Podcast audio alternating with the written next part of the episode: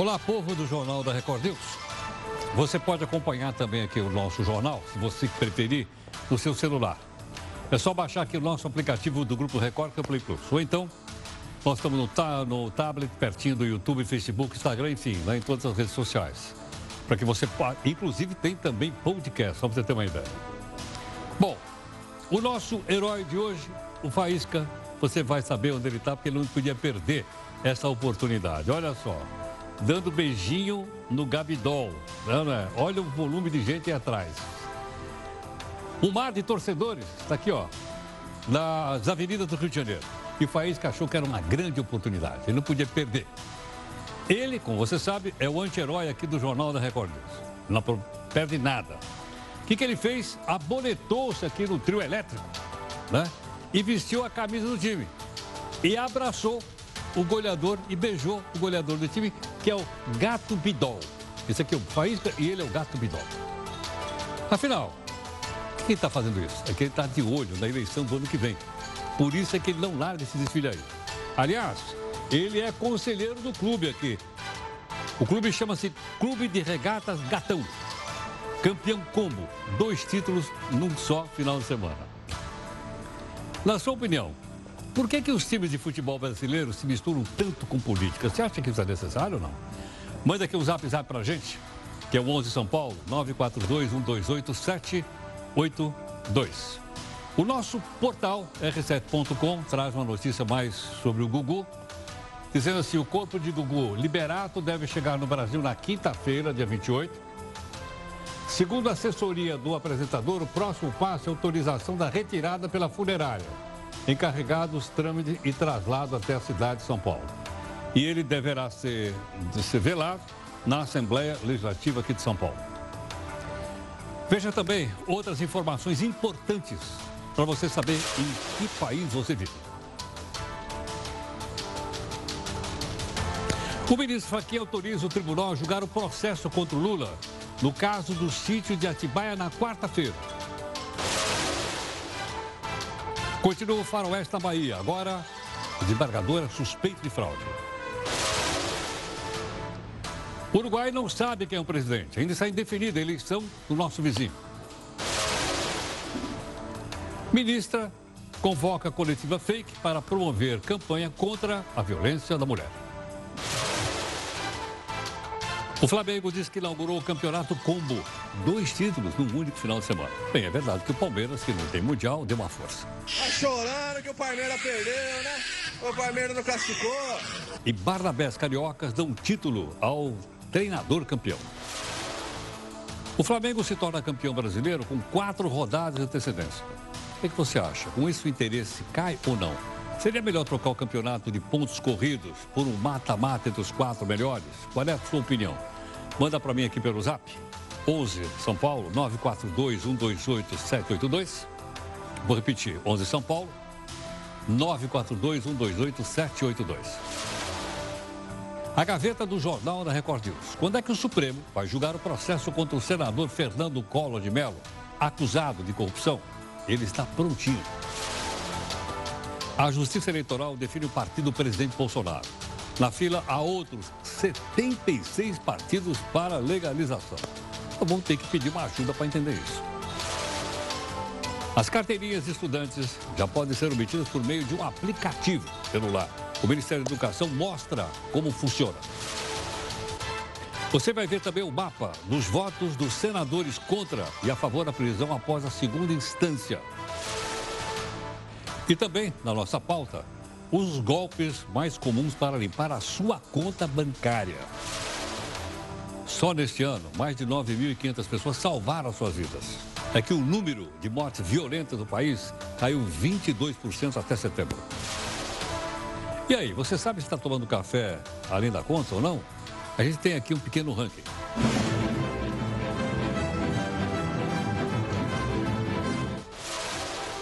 Olha, só se fala que influenciador ganha milhões de reais. Mas afinal de contas, o que é que é um influenciador?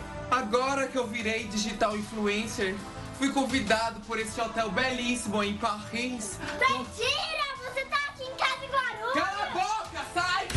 Saco! Não, mas só postar. O Uber sofre derrota em Londres e não pode operar. Segundo a prefeitura, não há segurança para o passageiro.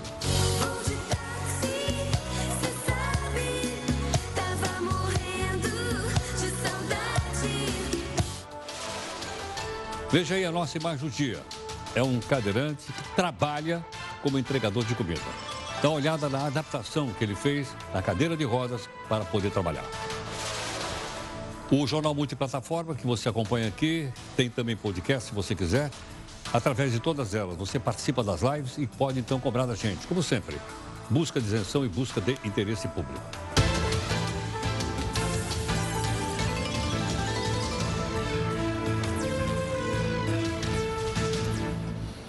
Olha, falar em multiplataforma, ah, o nosso podcast é 5 da tarde aqui no R7, depois 6 e 15 tem a reunião de pauta, que a gente discute os assuntos da noite. Convidados hoje, o Eufrides e a Júlia, e eu, né, estão aí também no estúdio do R7, ok? Nossa comunicação aqui é melhor pelo hashtag JRNews. Bom, hoje nossa, nossa, nosso desafio não foi eu que escolhi, não, mas por acaso até conheço o autor da frase. Nosso desafio de hoje é de um filósofo francês contemporâneo, ele é vivo ainda. Aliás, ele é casado com um brasileiro, eu conheço pessoalmente. Chama-se Edgar Morin. Morin diz assim: o trabalho tem sentido para uma pessoa quando, quando ela o acha importante, último e legítimo. Vou repetir. Um trabalho tem sentido para uma pessoa quando ela acha importante, útil e legítimo. Aí sim, então, a pessoa trabalha contente, segundo o professor Edgar Morin. Bom, o Flamengo conquistou a Libertadores da América, a gente até brincou dizendo que é um combo, né? Porque pegou Libertadores, acabou levando também o título do Campeonato Brasileiro, enfim, ele está com tudo aí. Mas, aliás, com várias rodadas de antecedência no caso do Brasil. Agora a pergunta é o seguinte: o que é que fez esse, o Flamengo se tornar um time imbatível? Tem várias hipóteses por aí. Como todos nós aqui somos é, também com esse técnico de futebol, nós resolvemos chamar alguém que entende disso. Professor Pedro Tringross, coordenação e coordenador do curso de gestão de esporte da Fundação Getúlio Vargas do Rio de Janeiro, em parceria com a FIFA. E ele participa então aqui conosco gentilmente. Pedro, muito obrigado pela gentileza por atender aqui o Jornal da Record News. Eu que agradeço o convite, Heródoto. Muito obrigado. Pedro, por que, que o Flamengo está jogando de maneira diferente dos demais times e, logicamente, está colhendo vitórias? Bom, primeiro porque uma gestão eficiente há alguns anos permitiu que o Flamengo tivesse dinheiro para investir nos reforços que ele trouxe, para investir na infraestrutura que ele tem, para ter a tranquilidade que ele hoje tem com os seus jogadores, honrando seus compromissos. Então, tem muito trabalho duro fora de campo para que o Flamengo esteja onde está.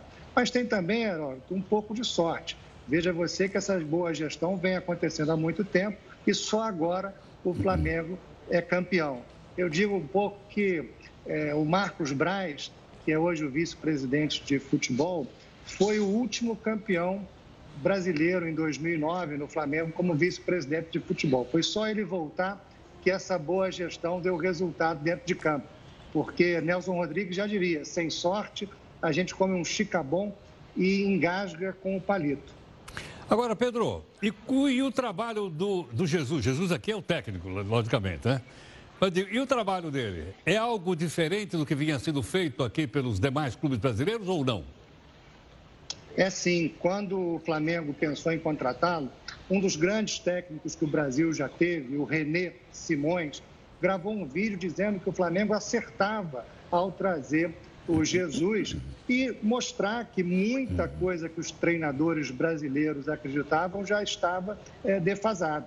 Por exemplo, ele não poupa jogadores, ele marca em zona e o time vem dando resultado em cima disso, é, de tirar o chapéu para o trabalho que ele vem fazendo, desmistificando aquela história de que treinador estrangeiro não dava certo no Brasil, que o Brasil é o país do futebol e não tem nada a aprender com os outros. Quer dizer, a gente está vendo aí na prática que não é bem assim. Agora, ele trouxe para o estilo do Flamengo um pouco do estilo de jogo dos clubes europeus? Sem dúvida, marcação o tempo inteiro, da saída de bola, diminuindo os espaços. Ele trouxe a escola europeia para o Brasil e deu certo. Olha os resultados aí é, para todo mundo ver. Né? Eu acho que o Jesus fez um grande trabalho e vai abrir mercado para outros treinadores europeus trabalharem no Brasil. Você acha que algum deles pode chegar na CBF ou não? Na seleção brasileira? Bom, por que não? É, os adversários do Flamengo, sem dúvida, estão torcendo para que a CBF leve o Jesus para a seleção e ele, por isso, saia do Flamengo. Né? Mas eu acho que ainda tem um certo tempo para que o Brasil é, reconheça que tem realmente muito a melhorar e abra espaço para um treinador estrangeiro na seleção masculina. Agora, é bom lembrar que na seleção feminina nós já temos uma treinadora estrangeira. É então, verdade. Esse é um caminho que já começou. É, salvo engano, ela é americana, não é isso? Não, ela é europeia, não, não, não. Perdão, ela é austríaca? Eu também não, acho que não é austríaca, não, é de um outro país europeu. Me, me, me esqueci eu me lembro agora. que ela deu uma entrevista é em inglês, por é isso eu estou lembrando aí, mas é realmente bem lembrado, bem lembrado. Bom, uh, então daqui para frente vamos ter uma, uma reviravolta na, na forma de jogar futebol no Brasil. É muito cedo para falar isso, é apenas incipiente. Não, não é muito cedo, não. O Brasil, o futebol brasileiro vive um momento de transformação. O Congresso Nacional discute essa semana a legislação que abre espaço para o clube se profissionalizar, se organizando como empresa. O mundo inteiro vive hoje, Heródoto, uma globalização do investimento no futebol. O Manchester City tem nove clubes espalhados pelo mundo, um deles no Uruguai, mas não investe no Brasil. O Brasil não vem recebendo investimento como o mundo inteiro vem, porque não tem estrutura para isso. A gente exporta investidores, como é o caso do Ronaldo Fenômeno no Valladolid e do Flávio Augusto no Orlando City, mas não traz nenhum investimento para cá porque os clubes ainda estão organizados como associações civis de forma obsoleta, arcaica e sem condições de receber investimento e sem condições de dar segurança jurídica para qualquer investidor. Então, nesse momento, o futebol brasileiro está em transformação fora de campo. Isso, sem dúvida, vai se refletir dentro de campo também. Com mais dinheiro, a gente tem mais reforços, tem mais craques e tem mais futebol. E precisamos ter mais gestão, né? Sem dúvida. E mais responsabilidade na gestão. Um dos problemas desse modelo associativo é que não há responsabilidade patrimonial para os dirigentes. Numa empresa, quando ela vai mal, o patrimônio do dono sofre. O clube, quando o patrimônio dele é colocado em risco por gestões desastrosas, não acontece nada com ninguém. Onde tudo é de todos, nada é de ninguém. E o futebol hoje é uma atividade econômica que gera muito dinheiro e poderia gerar muito mais emprego do que gera no Brasil, poderia pagar impostos. Esse é um ponto importante. A gente não discute hoje no futebol brasileiro com a sociedade se ela quer continuar pagando a conta das isenções que ela dá para os clubes de futebol.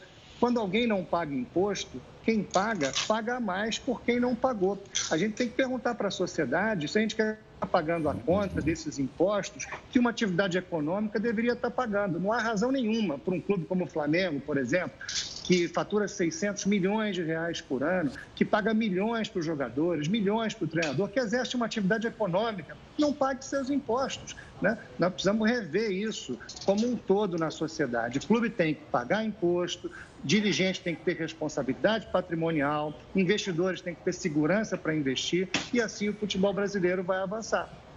Sem dúvida. Professor, obrigado pela gentileza. Parece até que você está no aeroporto. Você está no aeroporto ou não? Eu estou no aeroporto e vou embarcar agora. É por isso até que a gente está fazendo por Skype. Eu agradeço essa oportunidade. Muito obrigado, muito graça. Muito obrigado. Olha, gentilmente nos atender, está no aeroporto, professor Pedro Trangruz, coordenador do curso de Gestão de Esporte na Fundação Getúlio Vargas do Rio de Janeiro, em parceria com a FIFA.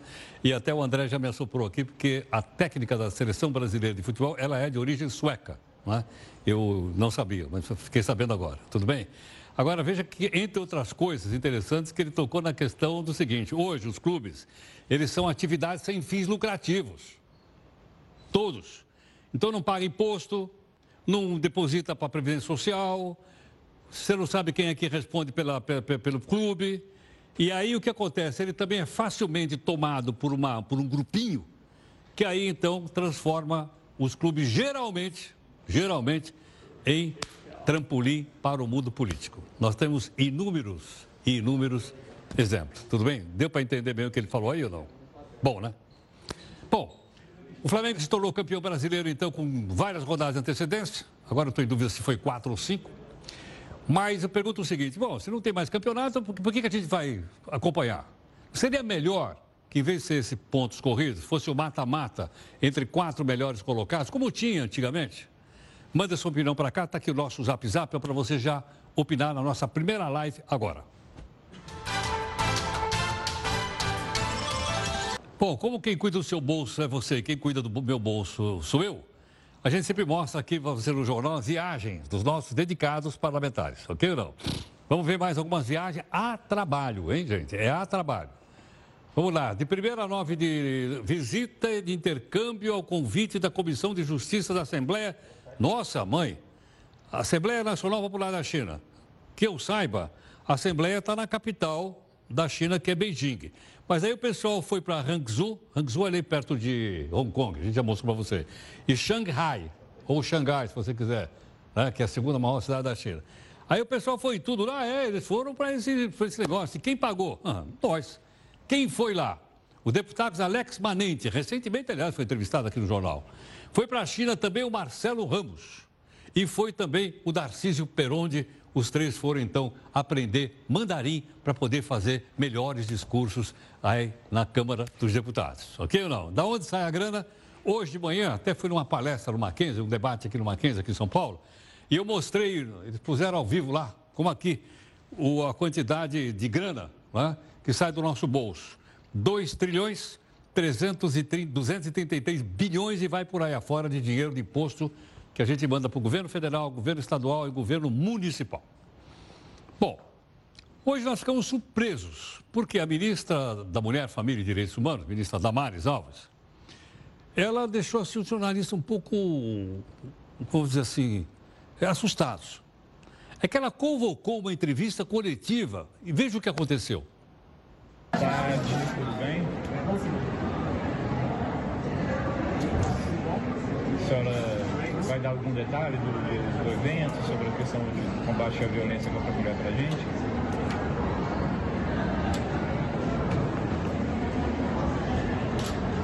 A senhora está emocionada, ministro?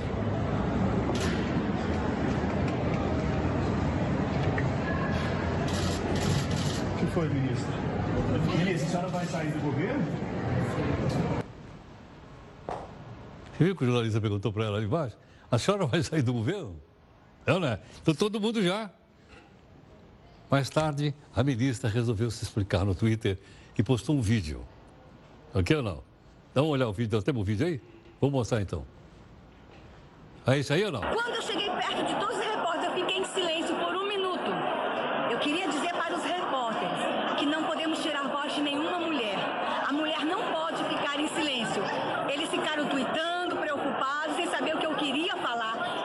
exatamente ficar em silêncio para dizer para eles que nenhuma mulher pode ficar sem voz no Brasil. Bora! Você que está sendo vítima de violência, ligue agora 180. É no nosso ministério. Nós vamos atender. Você, mulher cigana, ribeirinha, indígena, quem está sofrendo algum tipo de violência, ligue para nós. Você tem voz. E você tem uma ministra e um presidente que deu ordem. Acabou a violência contra a mulher no Brasil. E aí, você gostou ou não? Foi uma jogada de marketing, então. Ficando ali na frente do jornalista sem falar nada. Enfim. O Congresso vai discutir se mantém ou derruba um veto do presidente Bolsonaro no projeto que aumenta, aumenta o fundo eleitoral para o ano que vem, eu já tenho falado aqui para você, em 2 bilhões de reais. O presidente vetou, dizendo não. Muito bem. O veto pode ser derrubado amanhã, ou pode ser mantido. Mas como é que nós, eu, você que somos cidadãos, podemos uh, entender ou acompanhar para saber se o nosso deputado votou contra ou a favor. Para falar sobre essa situação, esse tema, está aqui conosco, gentilmente, o líder do partido Podemos na Câmara, que é o deputado José Nelton. Deputado, muito obrigado pela gentileza por atender aqui o Jornal da Record News. Obrigado, Heraldo. É um prazer muito grande conversar com você e conversar com todo o Brasil. Deputado, me parece que quando a situação é constrangedora, ao invés de nós aqui acompanharmos voto a voto, a gente tem voto de bancada. Então, eu não sei como é que o meu deputado votou, as pessoas não sabem. É possível mudar uma situação como essa, por exemplo, que pode acontecer de novo amanhã? Pode ser, Heraldo. O nosso partido já tem uma posição firmada, juntamente com o Partido Novo, com o Partido Cidadania. Nós queremos que cada parlamentar possa mostrar sua cara para o seu eleitor e para o seu Brasil. E para o Brasil. Esse fundão é o fundão da vergonha, é o dinheiro dos pagadores de impostos para bancar eleições municipais no país. Um verdadeiro retrocesso. Tira dinheiro da saúde pública, que está na UTI, tira dinheiro da educação, dinheiro da infraestrutura. E nós já temos a posição firmada já. O partido Podemos vai votar para permanecer os vetos do presidente Jair Bolsonaro. Agora, deputado, qual é o dispositivo regimental que diz se a votação vai ser em bloco ou vai ser individual para a gente ver o nome de todo mundo lá? Olha, a, a votação de liderança, ela preserva é, o, os liderados. E nós já tivemos a reunião no partido, juntamente também com o senador Álvaro Dias, e a posição do Podemos já está definida. Nós queremos a votação nominal. Aí a votação nominal vai sair lá. O nome, sim, o parlamentar vai votar sim ou não. Se ele votar para, pela permanência do, do, do veto do presidente, ele estará colaborando com o Brasil para não aumentar o fundão eleitoral, que pode chegar de 2 bilhões, indo até 2022 para 4 bilhões, 6 bilhões. E nós não queremos que isso aconteça com o Brasil. Por isso, limitação nominal e não queremos derrubar o veto do presidente Jair Bolsonaro. Agora, deputado, fica direito um pouco mais. Como é que funciona? Quem é que determina se a votação vai ser em bloco, por liderança ou nominal? O, o, o parlamentar, o partido que não aceitar a votação em bloco, ele vai pedir votação nominal. Mas nós precisamos de 33 votos para pedir a votação nominal. A partir desse momento, o presidente da casa, Rodrigo Maia, ou qualquer outro que esteja presidindo a Câmara dos Deputados, ele terá, ou o Congresso Nacional, é, ele, terá que, ele terá que colocar a votação nominal. Aí aparece o nome do parlamentar no painel, como que ele votou. E aí todo o Brasil vai acompanhar essa votação e, e poderá também fazer pressão do seu parlamentar para votar contra o aumento do fundão eleitoral. Deputado, nós mostramos recentemente aqui uma tentativa também de fazer uma votação nominal e o presidente não considerou. Lembra disso ou não? Lembro, aliás, e foi é, nós do Podemos que fizemos, juntamente com o Novo e também o Cidadania, levantamos essa suspeição porque a gente entendia que aquela matéria era uma matéria importante para o Brasil, iria prejudicar o país, mas fomos atropelados.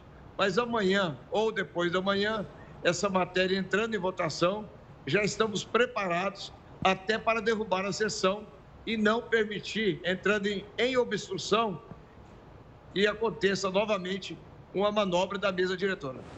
Ok. Deputado, muito obrigado aqui por atender o Jornal da Record News. Grato. Muito obrigado, eu que agradeço o espaço. Estou sempre à disposição para conversar com vocês e conversar com o Brasil. Muito obrigado, boa noite. Boa noite, obrigado. Esse aqui é o deputado José Nelto, ele é líder do Podemos. Então aí eu pergunto para você, isso é com você agora, logicamente. E aí, a votação deve ser, as votações devem ser nominais ou deve ser em bloco? Não só essa que nós estamos falando agora, de aumentar em 2 bilhões o dinheiro para a campanha do ano que vem, para prefeito e para vereador qualquer outra. Isso é com você. Você viu aí agora, você decide se é bom ou se é ruim. Bom, estamos também mostrando aqui no nosso jornal o mapa dos votos para prisão em segundo julgamento. Só estamos mostrando. Você julga. Como é que seu senador vota? Na sexta-feira, nós íamos mostrar aqui para você o Rio de Janeiro. Aí nós tivemos um problema aqui na nossa máquina e não conseguimos mostrar. Mas hoje nós vamos mostrar. Está aqui o mapa do Brasil. A gente já mostrou esses estados aqui, ó. Mostrou São Paulo, mostrou Minas Gerais e mostrou a mãozinha lá no Rio de Janeiro. Então vamos para o Rio de Janeiro. A gente está mostrando só os senadores, porque é mais fácil da gente. Epa, baixando está muito, muito, muito, muito, muito. Rio de Janeiro, cadê o senador? Ah, está aqui, ó. Tal, tal, tal, tal. Ah, está aqui. Uh, então, favoráveis. O senador Harold de Oliveira, o, de, o senador Flávio Bolsonaro e o senador Romário. Os três são favoráveis, então, que após a segunda condenação, segundo instância, o segundo grau, se você quiser, o cidadão começa a cumprir pena. Os três do Rio de Janeiro são favoráveis. Se você gostou, se você não gostou, fala com eles lá. Bom, o ministro do Supremo Faquim autorizou o Tribunal de Porto Alegre, atenção, o Tribunal de Porto Alegre é a segunda instância do juiz lá de Curitiba. Já ouviu falar nisso? O que, que ele autorizou? Ele autorizou o tribunal a julgar o processo contra o ex-presidente Lula no caso do sítio Atibaia. A defesa do Lula tinha pedido para o julgamento suspender. Haja vista que ele recebeu uma condenação de 12 anos e 11 meses nesse processo por lavagem de dinheiro, corrupção passiva e ativa. Ok, não? Eles queriam brecar. O Faquin disse, não, vai ter julgamento. Quando? Quarta-feira. Vai ser um perereco aqui, porque nós vamos ter que depois explicar para você. Ok? E ele pode fazer o quê? O tribunal? Ele pode absolver o presidente, ele pode manter a pena do primeiro, primeiro grau, que foi uma juíza, por sinal, ou ele pode diminuir a pena, como ele fez no caso do triplex. Essas são as três possibilidades. A não ser que a defesa, por exemplo, consiga, uh, consiga por exemplo, uma suspensão do julgamento. Pode acontecer? Pode. Mas nós vamos aqui para relatar para você e você vai acompanhar direitinho, ok? Bom, vamos aqui para mais uma das nossas lives aqui, onde você faz a sua opinião toda. Está aí o nosso Zap Zap, ok ou não? Vamos lá. A Marinha recolheu amostras do óleo que apareceu em mais três praias de cidades do Rio de Janeiro. Agora, o óleo vai passar por análise para identificar de onde veio esse óleo. Ele foi recolhido nas praias de Santa Clara e Curiri, que ficam em São Francisco de Itabapoama. Também na praia do Barreto e Macaé foram encontradas manchas lá. Ainda não se descobriu se essas amostras são iguais àquelas encontradas no Nordeste do Brasil e no Espírito Santo e também eh, em São João da Barra, cidade do Rio de Janeiro. Vamos ver se são da mesma origem ou não.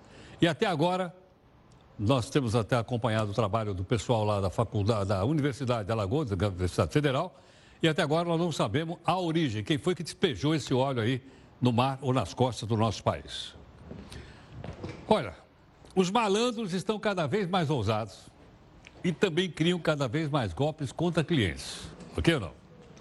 Você vai ver agora os golpes mais votados e identificados no texto da Camila Negrão. Você já ouviu falar na expressão a corda sempre arrebenta para o lado mais fraco? Pois é, quando o assunto é golpe bancário, o lado mais fraco da corda somos nós, consumidores. Para tentar nos proteger das garras dos criminosos, os bancos fizeram uma lista das fraudes mais comuns. Como diria Jack, o estripador, vamos por partes. Vamos começar pelo golpe do falso motoboy. Os criminosos ligam para as vítimas e se passam por um funcionário do banco. Eles dizem que o cartão foi clonado e que é preciso bloqueá-lo.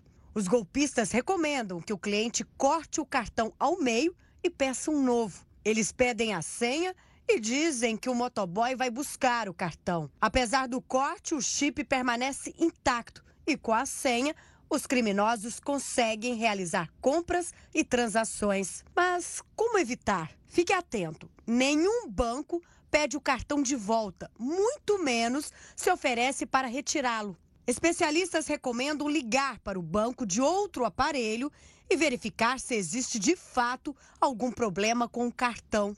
Com vocês, a troca de cartão. Esse golpe pode acontecer em qualquer estabelecimento, portanto, redobre a atenção. Ao receber um pagamento por cartão, o golpista distrai o cliente para que ele digite a senha onde deveria constar o valor da compra. O criminoso aproveita a situação para trocar o cartão por um parecido. O cliente então recebe um quase igual ao original e normalmente só percebe que foi vítima de um golpe ao tentar utilizar esse cartão. Para evitar esse golpe, não tem muito mistério. Fique atento à tela das maquininhas. Veja se está escrito valor ou senha. Também é recomendado checar se o cartão devolvido é realmente o seu. Cheque o número e o nome. Pode vir falsa central.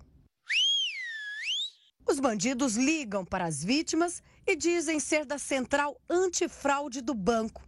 Normalmente eles usam gravações para imitar o atendimento original. Quanta criatividade, não? Eles pedem informações confidenciais e, com isso, altera os bloqueios de segurança. Para não cair nesse golpe, anote aí. Os bancos nunca ligam pedindo dados pessoais. Se receber esse tipo de ligação, avise seu gerente.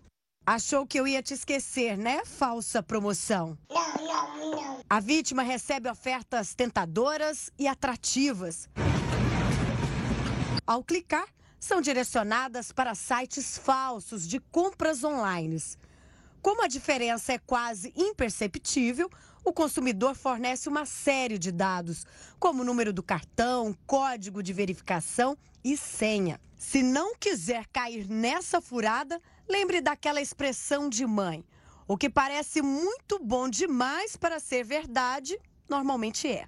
Mas se não quiser dar ouvidos, verifique se os sites são os corretos. O recomendado é digitar o endereço no navegador. Evite abrir anexos de e-mails desconhecidos e mantenha o sistema operacional do dispositivo e o antivírus atualizados. Tá bom, mãe. Tá. Tá. Mãe. Mãe, mãe. Tá bom, mãe! Ai, Camila, ficou muito bom, muito ilustrativo aí a, a reportagem. Agora, de todos, eu não caí em nenhum desses contos aí, mas o primeiro eu soube de uma pessoa que caiu no conto, contei para a Camila e ela montou aí de uma maneira que a gente pudesse entender. Olha, o juiz Sérgio Humberto Sampaio foi preso no sábado pela Polícia Federal. Suspeita de envolvimento no esquema de corrupção e venda de sentença no Tribunal de Justiça da Bahia. Venda de sentença. De acordo com a investigação, chamada de Operação Faroeste, o juiz tinha na residência dele três relógios da marca Rolex. Isso aqui não é, isso aqui comprei na China joias da marca Cartier, olha, o homem é chique, hein? E automóveis de luxo. A Procuradoria-Geral da República apontou suspeitas que o juiz Sérgio Humberto leva um padrão de vida, eh, digamos, um pouco superior ao salário do juiz, apesar que o salário é bom. A defesa dele não foi localizada para comentar. Bom, a Justiça Eleitoral julga nesta terça, terça, se é possível coletar assinaturas digitais para a criação do novo partido. Digitais é o seguinte, não precisa escrever lá. Novo partido. Atualmente só são permitidas as assinaturas com a caneta, que a gente chama de física. Caneta azul.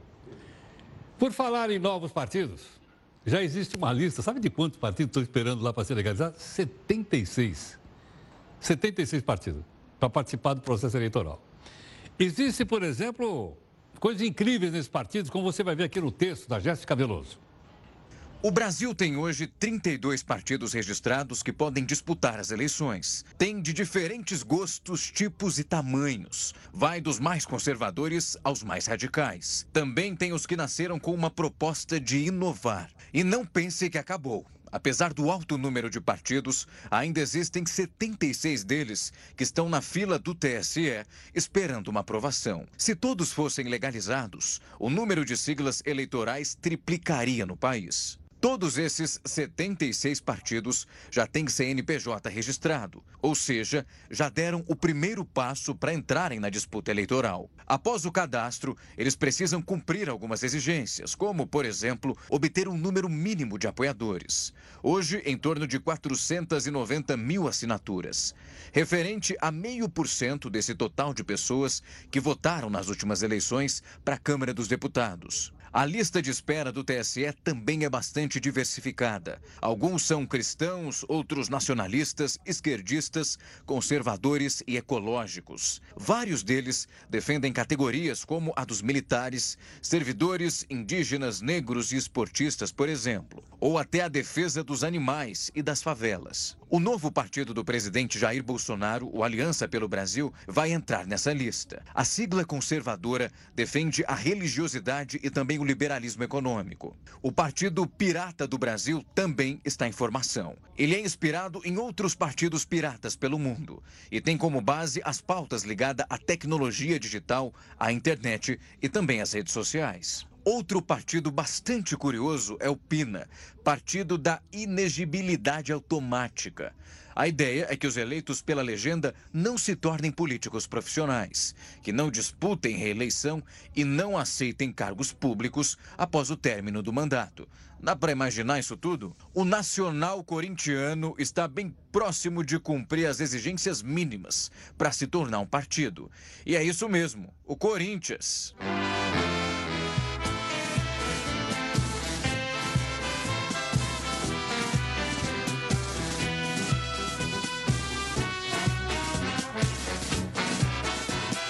Isso mesmo, o Corinthians inspirou a criação da legenda.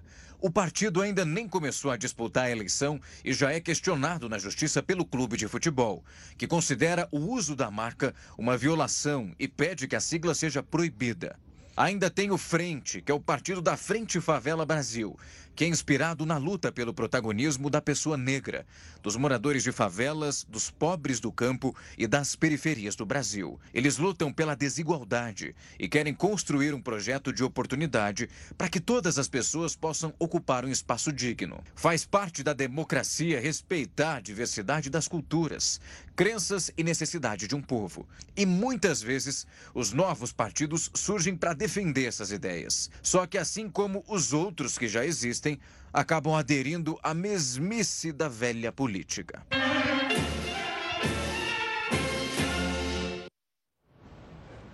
Legal, hein? Muito bom. Bom, essa quantidade enorme de partidos é boa ou é ruim para a democracia e para o país? Quem vai analisar para a gente é o historiador, professor Gerson Moraes, historiador cientista político Mackenzie, gentilmente nos atendendo. Gerson, muito obrigado pela gentileza por atender aqui o Jornal da Record News. É uma alegria, Heródoto. Gerson, em alguma outra oportunidade, temos 32 partidos, tem 76 na fila. Somando vai dar uns 108. É um recorde mundial ou não? Eu creio que sim, eu creio que é um recorde mundial e isso mostra exatamente como que a política brasileira precisa rever as suas ações. Afinal de contas, nós já temos partidos demais, nós temos uma miríade enorme de siglas, as pessoas se perdem nessas siglas todas. Nós tivemos recentemente alguns partidos mudando de nome na tentativa exatamente passar uma nova imagem para as pessoas, mas isso mostra uma crise da política brasileira. É necessário que façamos de fato uma reforma política séria, é necessário que os partidos repensem as suas posturas, porque a imagem que os partidos passam hoje para a população brasileira é uma imagem de que estão simplesmente interessados no fundo partidário, estão interessados nas benesses que um cargo pode oferecer e que os partidos precisam fazer, os partidos que lá estão, é tentar congregar as pessoas, é tentar trazer, por exemplo, esses que estão querendo formar partidos trazer para uma discussão e abrir espaço exatamente para essas novas demandas que estão presentes na sociedade. Agora, Gerson, lembra que houve uma tentativa de botar uma cláusula de barreira para não ter essa enxurrada de partidos? Isso está de pé, não está de pé? Como é que está? Essa situação faz parte de uma mini reforma que foi realizada. Há uma tentativa exatamente de é, colocar ordem nessa situação toda mas o que nós temos é um processo que, que não para, é um processo contínuo. Esses partidos, alguns deles já estão tentando, né, uh, este processo de efetivação junto ao TSE há algum tempo. Então, portanto, nós ainda temos uma situação onde democraticamente né, os partidos estão buscando espaço e estão tentando exatamente conseguirem legitimidade para existirem. Isto, eh, do ponto de vista democrático, não é nenhum atentado. No entanto, o bom senso manda que a gente olhe para essa situação eh, e perceba exatamente que essa é uma oportunidade para que os partidos que estão existindo, os partidos que, uh, com os quais nós estamos acostumados, eles possam, de fato, observar como a política brasileira precisa, neste momento, de uma reflexão profunda. Nós não podemos nos esquecer, por exemplo, que em 2018 uh, nós tivemos uma situação ímpar. Nós tivemos, por exemplo, um presidente que foi eleito, e aqui não há nenhum juízo de valor, ele foi eleito sem tempo de de televisão, ele foi eleito uh, por um partido nanico na época. Isso mostra exatamente que os partidos tradicionais no Brasil, eles estão numa situação bastante delicada. Ou a situação política do Brasil melhora e os partidos têm que dar a sua contribuição para isso, ou nós vamos o tempo todo observar essas pessoas que podem ter um grande ideal, são idealistas, né? afinal de contas, se sentarmos com os líderes é, dessas propostas de novos partidos, nós vamos perceber que eles são carregados de boas intenções. São pessoas que estão é, com um ideal em mente, mas esse ideal pode, de repente, caber dentro de um partido já existente. Por que, que isso não ocorre? Isso muitas vezes não ocorre porque os nossos partidos, na prática, eles possuem donos. E, portanto, da direita e da esquerda, tá? Então, ou seja, no espectro político como um todo, nós temos é, verdadeiros donos de partidos que às vezes agem como verdadeiros coronéis. É necessário que a democracia comece dentro dos próprios partidos, para que nós tenhamos, de fato, uma tentativa de congregar dentro do mesmo espectro político né, colorações diferentes. E, de repente, essas demandas que estão aí podem ser, sim, acolhidas dentro de partidos já existentes. Já só você lembrou da eleição do presidente Bolsonaro, em que praticamente o partido não existia, não tinha tempo na televisão. Do outro lado, nós tínhamos o PSDB do Alckmin, que tinha, ele falou, tem um latifúndio de minutos na televisão para ganhar essa eleição, e não ganhou. Será que a diferença foi isso aqui, ó? Será que a diferença foi a internet ou não? Ah, eu não tenho dúvida, não tenho dúvida que a internet em 2018 foi uma grande protagonista. E também não tenho dúvida que todos os partidos já perceberam isso. Também não tenho dúvida que 2018 foi um ano onde as fake news reinaram, tanto de um lado quanto do outro. E também não tenho dúvidas que é necessário, neste momento, que o próprio TSE esteja trabalhando para coibir isso, porque isso faz muito mal à política nacional. Então, portanto, os partidos têm uma grande oportunidade neste momento de regulamentar, de criar uma moralidade dentro desse processo porque sem os partidos nós não temos uma democracia efetiva. Eu não tenho dúvida de que a democracia no Brasil passa pela organização partidária, mas os partidos precisam fazer, primeiro, autocrítica. Precisam olhar para as suas realidades internas, começarem a trabalhar de uma maneira mais efetiva, mais democrática, mais plural, na tentativa exatamente de abarcar uma série de demandas que estão presentes na sociedade brasileira. Perfeito. Professor, obrigado aí pela gentileza, obrigado pela participação. Grande abraço, Heródoto. Obrigado. Professor Gerson Moraes, historiador, cientista político do Mackenzie, falou disso aqui, ó. Não é à toa, né? Que nós estamos todos à mercê disso, inclusive por isso é que o jornal, aliás, esse aqui foi o primeiro jornal na TV, está na multiplataforma. Quando comecei aqui, nós começamos simultaneamente aqui na Record News e no nosso portal que é o r7.com. Começamos lá. E depois fomos desenvolvendo, com a ajuda de todos aqui, né, para ficar cada vez mais na internet, onde inclusive você tem mais facilidade de opinar sobre o que você vê aqui, como por exemplo, o Zap Zap aí e vamos para mais uma live. Teve eleição na Bolívia, teve eleição na Argentina, não, nós temos acompanhado. E tem agora eleição no Uruguai. Quem ganhou? Não sei. O candidato à presidência do Uruguai, que é o da centro-direita, se chama Luiz Lacade Pou, disse que a vitória dele é reversível. Ele também afirmou que já recebeu uma ligação do atual presidente do país, Tabaré Vasquez, que é de centro-esquerda. O candidato oponente, Daniel Martínez, que é de centro-esquerda, usou o Twitter para pedir cautela e acrescentou que o correto é esperar os resultados da Corte Eleitoral.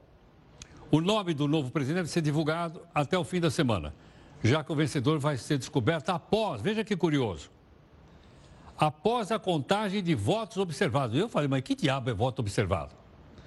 É um grupo de eleitores que faz parte, é, que, que não votaram nas zonas eleitorais, votam fora. São pessoas que moram fora do Uruguai, fora da zona eleitoral, ou são pessoas idosas. Como a, a, população do Uruguai é pequena, salvo engano, deve ser uns 3 milhões de pessoas, então a diferença ali é muito pequena ainda. Então não se sabe ainda com certeza se continua a centro-esquerda, que hoje governa o Uruguai, ou se assume a centro-direita. Vamos acompanhar. O detalhe: foram lançadas hoje novas carteirinhas estudantis, mas agora não mais de papel e tinta, mas digitais. Onde ela vai ficar? No celular. Estudante pode baixar o aplicativo de graça para conseguir ter acesso a meia entrada, cinema, teatro, outras atividades. Aqui no jornal não precisa, porque aqui não tem meia entrada, todo mundo tem que pagar a entrada inteira aqui. O cadastro deve ser aplicado, deve ser é, pelo próprio aplicativo. Está aí, ó, olha ele aí. Chama ID Estudantil. Vou repetir. ID Estudantil. Lá o aluno precisa compartilhar dados com o sistema educacional que é um novo banco de dados nacional dos estudantes que vai ser mantido pelo Ministério da Educação. Aí ele baixa então lá, tá certo não? E depois, quando for entrar em algum lugar desse aí, em vez de levar a carteira física, ele leva no celular. Ok? Bom. Outra questão curiosa que é o seguinte. Tem pessoas que tomam café aqui o dia inteiro. Pantanal, por exemplo, que trabalha conosco aqui, toma café o dia inteiro. O homem não para de tomar café. Certo não? O Pantanal. Mas é o seguinte, como é que você sabe quando você está tomando muito café ou pouco? Aí eles é quando eu começo a sentir né, os sintomas de exagero do café que eu tomo por aqui. E serve para nós também. Vamos dar uma olhadinha então aqui, em Pantanal. Olha lá. Atento. Atenção aí. Beber muito café deixa os dentes amarelados. Certo ou não? Então, muito café é daqui. Não é o caso do Pantanal. Segunda questão, excesso de café. Excesso pode provocar ansiedade ou inquietação. Pode provocar ansiedade ou inquietação. Então, as pessoas mais ansiosas tomar um pouco de cuidado com o café, certo ou não? Tá a terceira. Segunda, perdão. Terceira, tomar café durante a noite pode causar incêndio. Essa é do Pantanal. O Pantanal toma café à noite aqui, tá certo? E dorme feito anjo. Você falou que o café com o Pantanal faz efeito contrário. Ele já me falou, ele bebe café e dorme, que é nosso companheiro aqui. Finalmente, excesso de café Consumir muito café pode provocar gastrite ou irritações no estômago. Pouco café é bom, muito é demais. Aliás, eu acho que essa frase é do Paracelso, médico muito antigo. E ele uma vez disse o seguinte: nada é veneno, tudo é veneno, depende a quantidade. É ou não é? É que nem água. Se você tomar 20 litros d'água, o cara morre. Bom, você já se encantou com um produto ou serviço que só no finalzinho descobriu que era uma publicidade ou não? A gente fica olhando. Bom, será que é possível descobrir logo de cara que é uma publicidade paga, né? E que, de certa forma, a gente fica a gente é enganado pelo texto? Veja aqui na informação da Amanda Alves. Imagine só ganhar dinheiro para viajar, comer em restaurantes chiques ou usar roupas e sapatos novos. Essa parece a vida dos sonhos mas é a realidade de muitos influenciadores digitais. É que essas pessoas, que têm milhares de seguidores e curtidas, conseguem influenciar o comportamento e opinião dos seguidores. Com uma única publicação nas redes sociais, os influencers são capazes de fazer publicidade para as marcas. E muita gente, sem saber que algumas publicações são pagas, os famosos merchants, acaba se encantando por esses produtos e serviços. Não é à toa que hoje em dia a criançada quer ser influenciador digital quando crescer. O Publi Post é uma publicidade personalizada que aproxima o consumidor da marca. Nesse caso, os influenciadores surgem como se fossem uma ponte entre as marcas e os consumidores. Geralmente, essa conexão entre a marca e o influenciador, ela é precedida de um acordo comercial. que ele pode vir através do pagamento de um cachê, de proporcionar uma experiência para esse influenciador ou mesmo uma permuta de produtos ligados à natureza de atuação dessa marca. Vale lembrar que a publicidade sem alerta é proibida por lei. Você provavelmente já deve ter percebido a hashtag publi no final da legenda de alguma foto postada por algum digital influencer nas redes sociais. Isso indica que aquela postagem é paga, ou seja, que estão recebendo dinheiro ou ganhando algum produto em troca de propaganda. Em 2016, a blogueira Gabriela Pugliese, conhecida pelo seu lifestyle saudável e fitness, foi advertida pelo Conselho Nacional de Autorregulação Publicitária por fazer propaganda sem sinalizar. De olho nisso, as redes sociais começaram a disponibilizar uma ferramenta que indica, de forma mais clara, quando é uma postagem paga. Fazer publicidade em redes sociais deve seguir as mesmas regras que regem a publicidade em meios tradicionais. Assim, da próxima vez que os olhos brilharem com algum produto ou serviço, é bom checar se você não está caindo em mais um public post. E olha, para isso existe um órgão chamado CONAR, que é o Conselho de Autorregulamentação Publicitária. Nada contra a publicidade, mas a pessoa tem que ser informada que é publicidade. E em outras palavras, o que a pessoa está fazendo ali? É aquilo que a gente chama, assim, no jargão aqui, de merchan. Estou fazendo merchan. Mas uma coisa é você fazer uma coisa explícita e outra é você fazer de uma maneira tal que você parece estar dando uma, uma informação, alguma coisa, e no final, na verdade, é uma publicidade. Ou como se fazia também no passado, como se dizia do testemunhal o influenciador é o testemunheiro do passado. No passado, já existia essa forma nos veículos tradicionais de comunicação chamava-se testemunhal. Aqui agora são tempos da internet. Obrigado aqui em nome de toda a nossa equipe de técnicos jornalistas. Você pode continuar aqui com a gente na live. Aqui na Record News você tem o Celso e a Adriana com o Jornal da Record. E o nosso encerramento é um aplicativo que está tendo problema em Londres. Certo ou não? Qual é? É o Uber. Está brigando com a prefeitura lá de Londres, com a rainha. E aí? Bom, agora o jeito é ir de táxi.